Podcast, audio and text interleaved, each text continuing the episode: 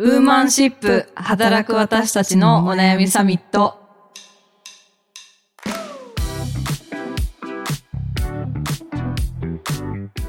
さんこんにちは。ニュースピックス 4E の中道香です。川口愛です。この番組はニュースピックス 4E がお届けする次世代を担う女性がリーダーとしての一歩を踏み出せるように女性に関する主要ニュースやリアルなお悩みについて語り合う番組です、はい。前回に引き続き株式会社サンリオエンターテインメント代表取締役社長の小牧彩さんをゲストにお迎えしております。よろしくお願いします。よろしくお願いします。よろしくお願いします。はい、あの今回もまたあの一本記事をご紹介したいなと思うんですけれども、もえっとニュースピックスの新教養男性も上司もマストで知るべき卵子凍結の基礎というタイトルの記事をちょっとご紹介したいと思います。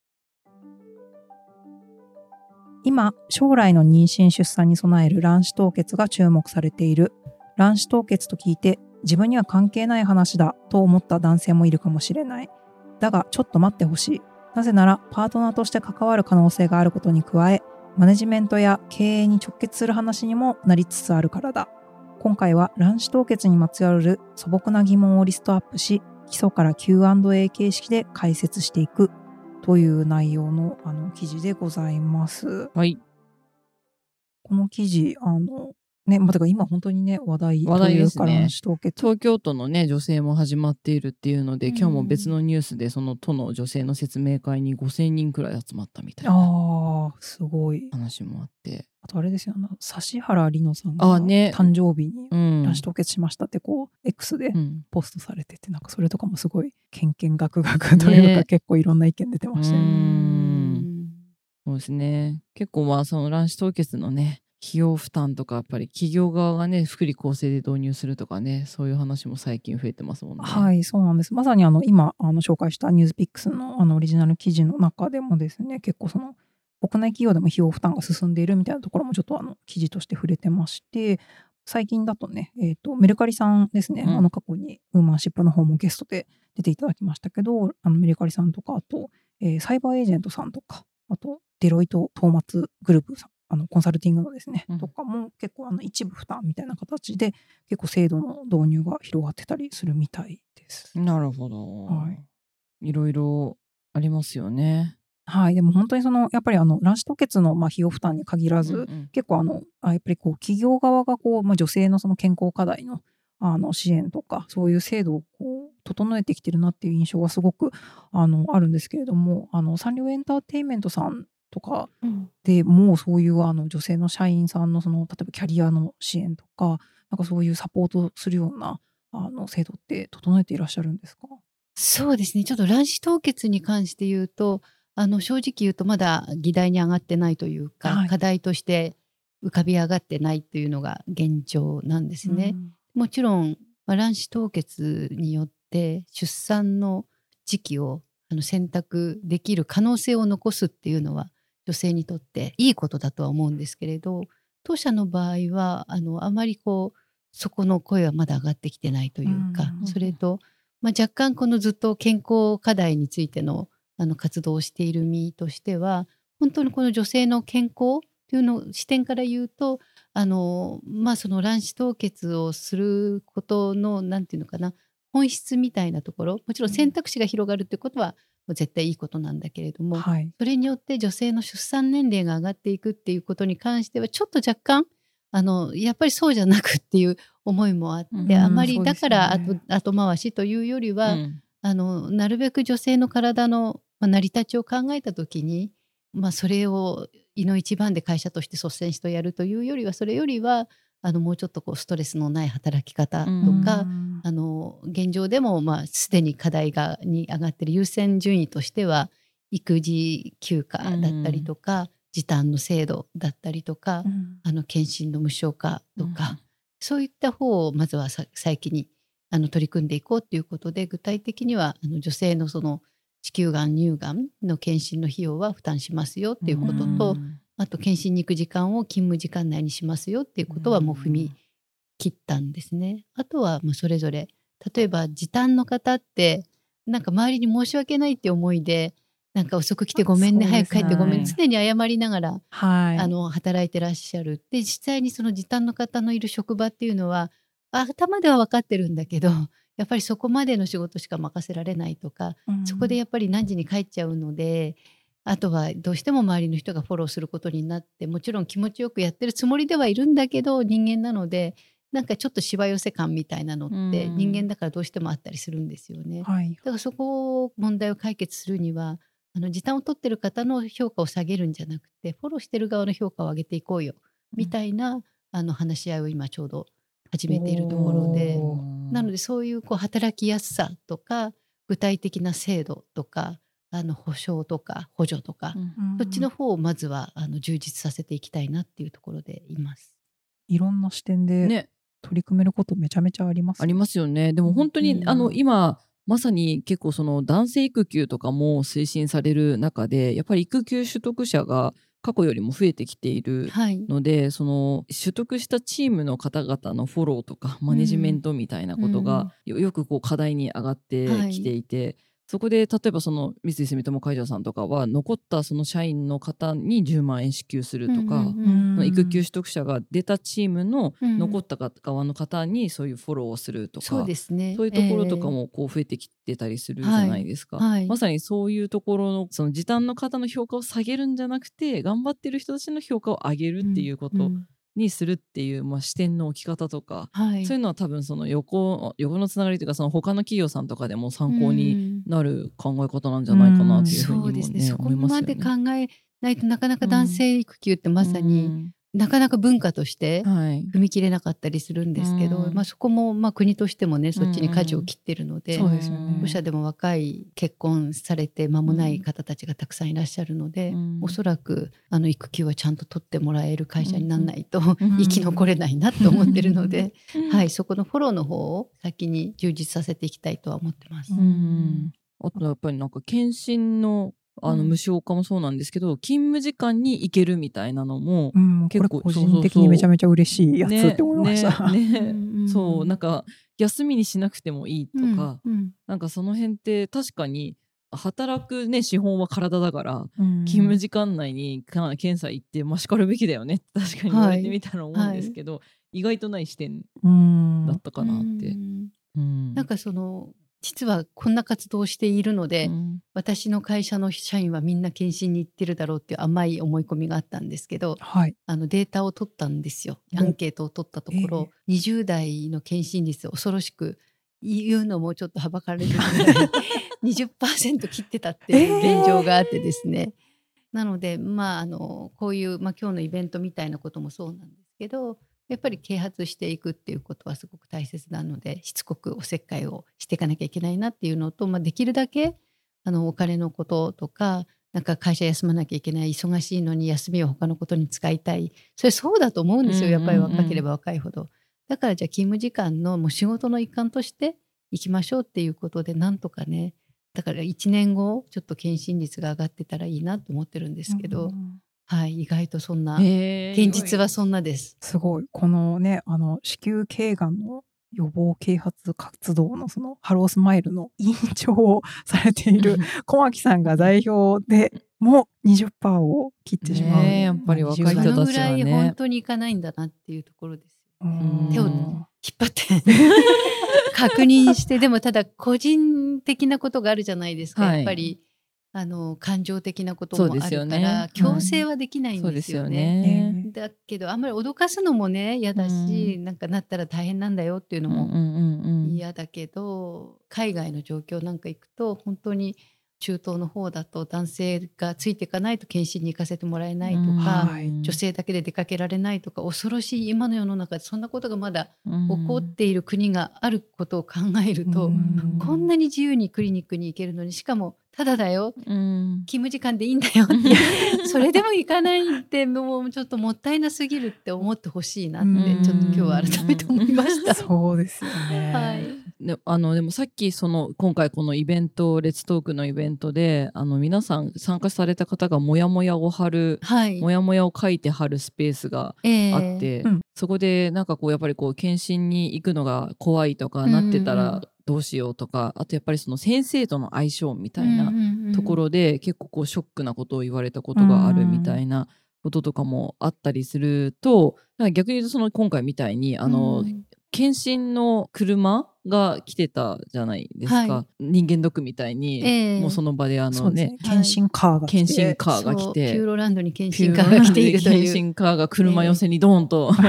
来てそこでその場であのいろいろこうあの問診みたいなこともやりながら検診もできるっていうキティちゃんのあのハロースマイルのあのロゴがついている検診カーでサンリオピューロランドでできるんだったら、なんかここだったら怖くなさそうみたいな。だいぶハードル下がる感じの見た目そうそうの。もうこんな感じだったら先生絶対怖くないだろうみたいな、うん。感じとかもあったりするのでなんかこういうきっかけがねなんか増えていくとでそれで一回経験してみたらあ意外となんかそんなに怖くないとか確かに大切だなって思って定期に行くようになるとか、うんうんうんなんかそういうこととかもそのね今のお話全部つながってるのかなと思って、ね、そうですね、はい。あれあれやこれやあの手この手でうん。検診に行ってねっていうことをもう本当にずっと言ってるんですけどうね、ん。でもそれぐらいやっぱり最初っていうのは嫌っていうか怖いうんっていう気持ちなんですよね。だから、うん。あの本当にお医者様たちも一生懸命努力してくださってるんですけどね、うん今日のあの登壇いただいた先生2名もそうなんですけど、うんうんでもあの、まあ、これから多分その検診率とかは多分こううん継続的に数値として見られていくかなと思うんですけど、なんかこうもちろん。例えばあの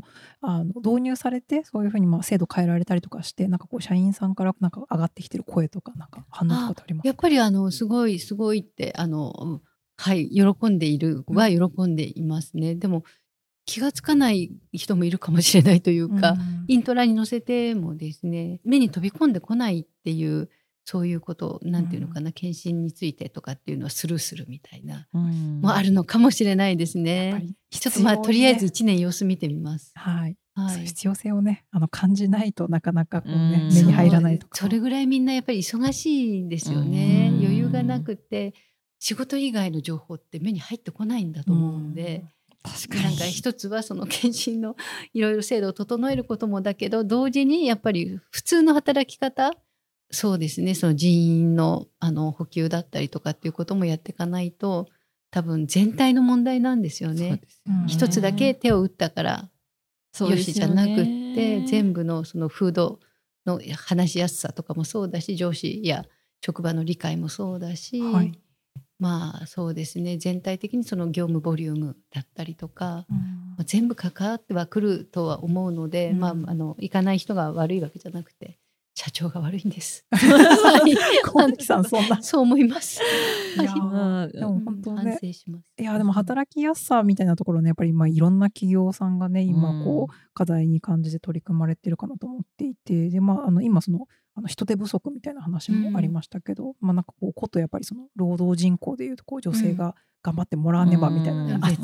倒的に絶対的そうですよね。はい。うん。そうであの先ほどちらっとあのこの収録前にお話しした時にあのサンリオエンターテインメントさんが2022年の時点での、えー社員さんの男女比率でその女性62%男性38%はい。っていう、あのこう結構女性が多いってなかなか珍しいのかなとも思ったんですけど、はい。このその男女比のなんかこうん。う背景というか、はい。女性がもともとやっぱりさ応募から応募とかも多い。そうで圧倒的にもうここ数年新卒の応募はもう本当に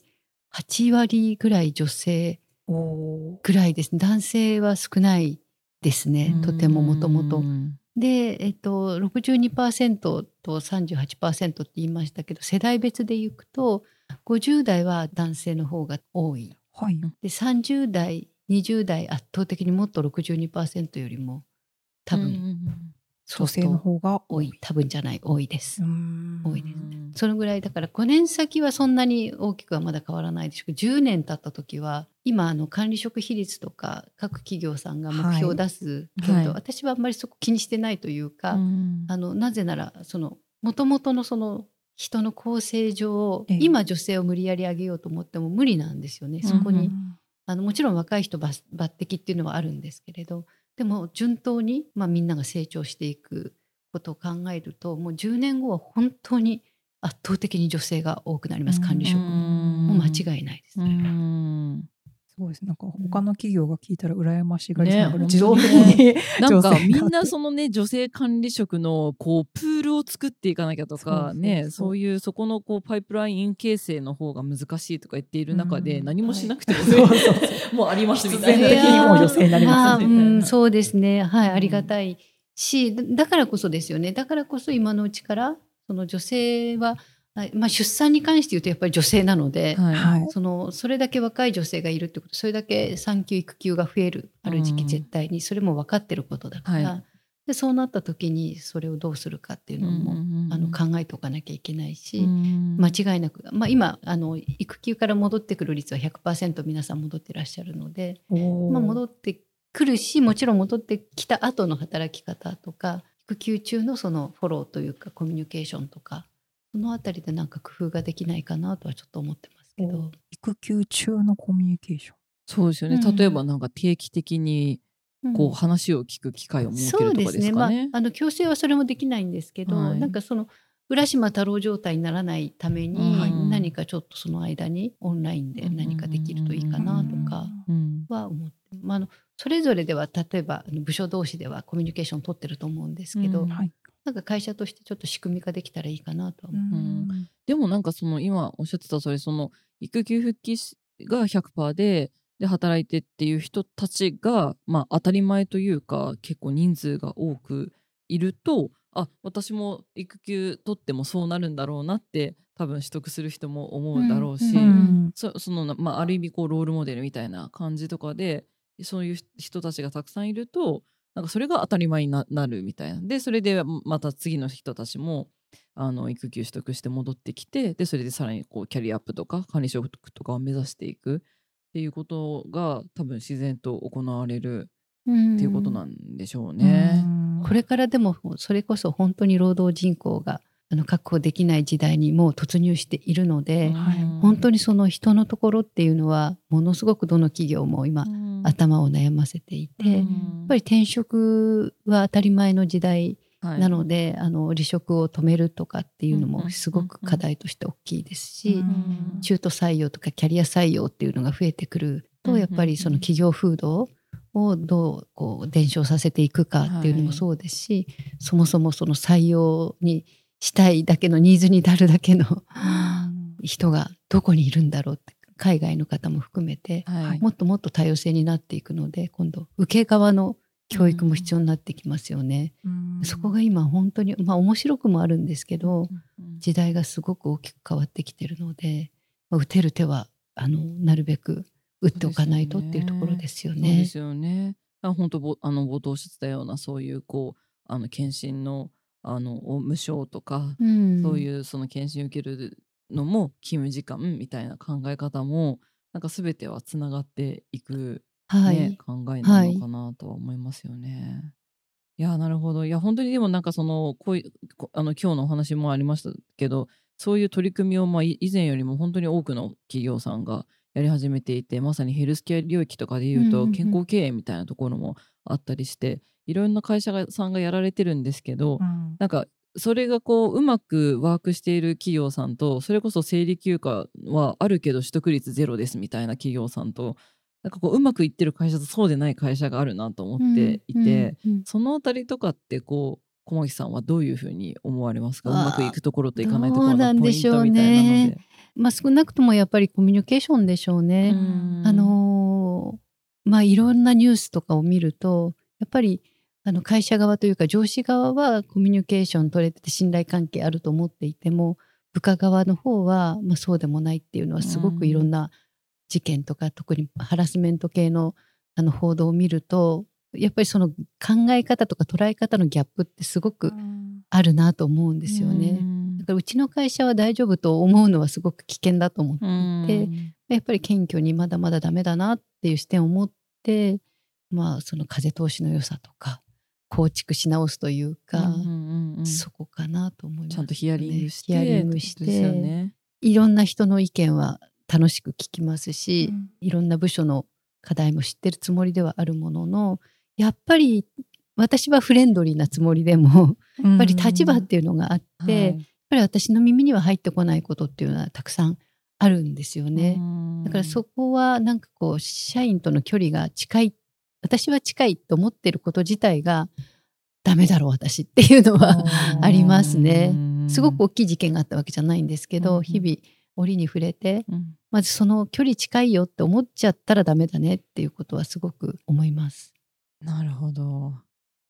いやあと私一個思ったのがそのうまくいってる会社といってない会社の違いで言うと、はい。やっぱりトップに意思があるかっていうところでいや別にあの皆さんトップに意思はあるのはあるんですけどその先ほどのその卵子凍結の話を、うん。その御社ではあのまだ踏み切っていない、まあ、その理由があってっていう感じところをその小牧さんがこう腹落ちしてだからこういうことなんで踏み切ってなくてその代わりうちはまずはここなんですっていうようなところで、だから優先順位がちゃんとこう分かっていてその要はその最近こういう、まあ、福利厚生が整っていることもあって導入すればいいと思っている企業さんとかもまあ若干あるじゃないですか。はいそこに思想がないというか、なんかそなのでで私も前からずっと思ってるのがそのあの女性管理職比率30%とか女性管理職の数値を開示するしないとかって会社さんによって変わってくると思うんですけど開示してもいいし開示しなくてもいいそこに信念があるならばっていうふうにすごく思っていて、はい、逆に言うとこうメルカリさんとかってあの、まあ、管理職比率とかってあんま数値でで出さないみたいなもう、はい、でもそこにはあのそれよりももっと大事な思想があるから数字じゃないんですっていうふうに言っているっていうのと同じで、うちの会社はこういう会社でこうなので目標がこうで、うん。あの制度はこういうふうなところから順番に整えていきますっていうのがあの行政とか 政治とか日本とか社会とかに言われたから整えますじゃなくて、うん。ちゃんと中からこうロジックがちゃんとあってそれに対して信念と理念があるからこうなんですっていうふうに言っているからあの制度もワークして社員側も取ろうって思うし、うん。とかっていうところがすごくあるのかなと思うので、うんやっぱりトップの考えとかトップの気持ちとか思いとかっていうのもこの実行力にすごく大きく関わるんじゃないかなって思いました。本当にそう思います。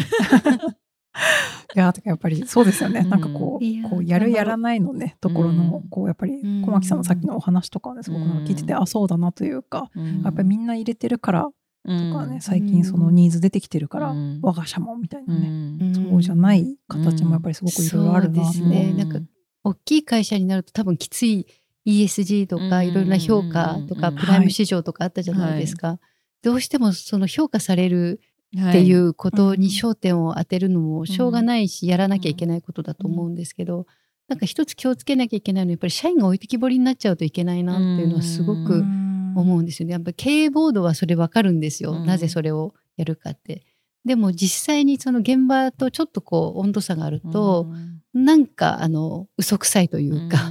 それこそいった数値だけはい。あの綺麗に並べて、うんうんうん。そこに向けてなんかそこありきで整えていくと、現場の一人一人を見てないっていうことになると本末転倒っていうなんかそういう事例も実は聞いていたりすると、あのまあ当社は規模もそんなに大きくないのでまだまだそこまで乖離しないというか、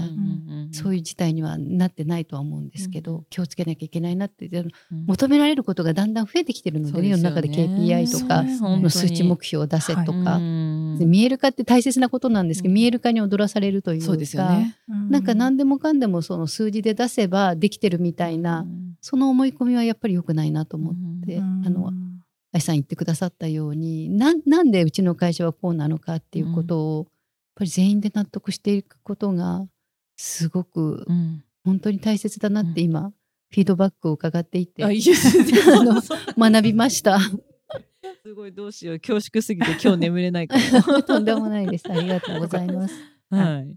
あのちょっともうそろそろあのお時間かなというところなんですけど、はい最後にこの番組のそのウーマンシップ次世代の女性リーダーに向けてみたいな感じでこう、うん目打ってるんですけど、はい。やっぱりみんなそのやっぱり女性活躍の推進とか、うんあのそのジェンダーギャップ解消したいみたいなあの気持ちをこう持ってらっしゃる方もすごく多いかなと思っていてだからあの今までこうずっと今日のお話を伺っていてあの小牧さんはこう結構、まあ、トップとしてのあのいろんな視点でお話いただいたかなと思うんですけどなんか逆にこうちょっとその少し下のこう現場目線とか、そういう人たちのリスナーさんとかに向けてなんかこうこういうことができそうとかなんかこう、うん会社に向けてこういうことをやっていくといいと思いますみたいなちょっとアクションに関して何かこうアドバイスというかありますか？そうですね。なんだろう、何言ってあげたらいいかな。あの、思うこととか変えたいことがあったら絶対にそれは止める必要はないので、まずその自分のなんていうのか、意思をすごく大切にしてほしいっていうことと、まあ言っても無駄っていうことはなくてですねあのまずは仲間を3人作るってよくあの、言うんですけど、はい。仲間を3人見つけて声を上げるっていうことをやっていくと会社ってやっぱり無視できないので、はい、ぜひあのこんな制度が欲しいとかこをどうにかしてほしいということ一人だとやっぱりあのともするとそれはあなたの個人的なニーズっていうかまあ言ってみればわがままみたいに取られかねないこともあると思うんですよ。でも3人になってくるとグループになってくるので、うんあのはい、何かもしその変えたいことがあったらそれを止めずにまずはどうしよう2人見つけて3人になって嘆願するっていうことをやると会社は多分動かざるを得ないと思います。なのでまず仲間を見つけるべし。ですね。。あとはまああー本当になんかめめちゃめちゃでも実践的なアドバイスじゃないですかね。今のは。本当に。なかなかそうなんですよ。一人でこここうしたいですって言ってもあの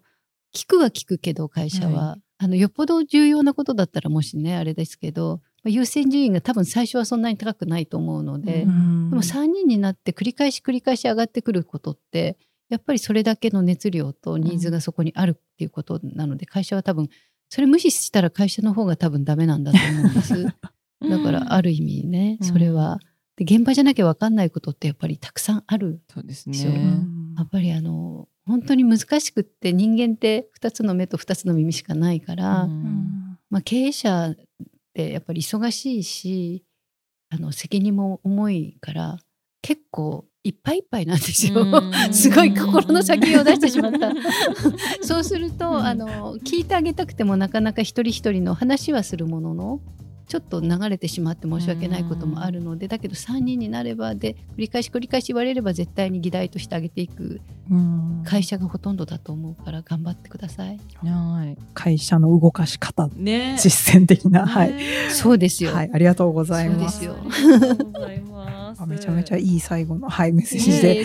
ちょっとまとまっておらず。全然全然全然本当に。ちょっとまだまだお話を伺いたいところなんですけども、はいちょっとお時間、はい、そろそろかなというところで、小牧さんに、はいあの2回にわたってありがとうございましありた。がとうございました。いろいろつらつらと私たちが質問攻めにしてしまったんですけど、いかがでした？かいや楽しかったですしあのインタビューをしていただくと気づくことがすごく多いので、あの今日のイベントの振り返りにもなりましたし本当に。にありがとうございました。いや、でもね、本当、あの、ね、先週、あの、詳しくお話したレッツトークはいのイベントね、すごくこう、あの良かったところにさらにアフタートークで深掘りさせてもらって、ねすごいね、良かったですねね。今回のレッツトークの様子は YouTube でも見られるはいでね、はいらしいのでちょっと一緒に見て見て聞いてもらえるとなおさら面白いかもしれないそうですね、概要欄とかにリンクを、ははい、貼っておきたいなと思いああます。りがとうございます。はいはい。では、えー小牧さんありがとうございましたあり。がとうございまはいありがとうございました。この番組ウーマンシップでは女性に関する主要ニュースやリアルなお悩みについて時にはゲストをお呼びして語り合っていきます。えー X でハッシュタグウーマンシップでも感想をお待ちしております。えお便りも募集しております。概要欄にフォームを載せておくのでぜひそちらからえ感想やご意見などお寄せください。それから毎週のお願いですがレビューもお願いします。えー Spotify だと5段階の星評価 Apple Podcast は星とレビューのメッセージを書いていただけます。リスナーの皆さんがどんなことを感じているか、ぜひレビューで教えていただけると、えーと私たちも励みになります。それではありがとうございました。ありがとうございました。